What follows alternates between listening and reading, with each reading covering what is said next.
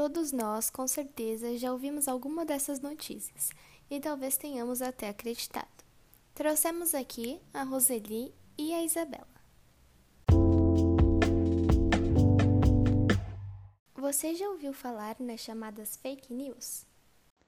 Sim, eu já ouvi falar sobre as fake news e creio que seja um dos males que mais assombram a nossa população quando falamos em questões de notícia, ainda mais porque agora o acesso ele é mais facilitado, tendo em vista que praticamente todo mundo tem um smartphone onde consegue acessar, é, sejam as redes sociais ou alguns sites de notícias duvidosas. Como as fake news podem influenciar negativamente a sociedade em que vivemos?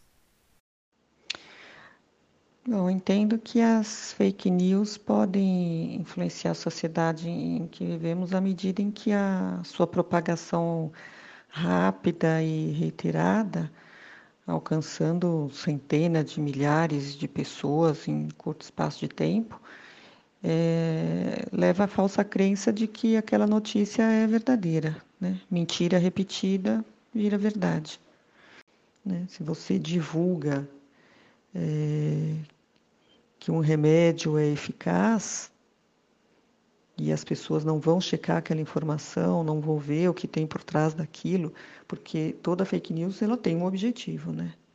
Então, se você não busca saber qual é o objetivo e a veracidade daquelas informações, você tende a ficar preso só àquela informação e fazer aquilo, né? Você já ouviu falar sobre o assunto da água sanitária para matar o coronavírus? Recentemente eu estava lendo algumas matérias sobre o assunto e eu vi até que o Conselho Federal, ou foi regional de Química, publicou uma cartilha com algumas dicas e também alguns esclarecimentos sobre o assunto, pois estavam tendo muitas fake news referente ao uso da água sanitária.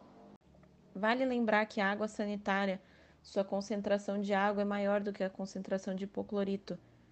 Então, pessoas acabam comprando em lojas de materiais de laboratório o hipoclorito em si, crendo que aquilo vai ser mais eficaz do que a água sanitária, e por não conseguir manusear, não ter um preparo ou então não ter sido informado previamente, acabam se contaminando e indo até para no hospital.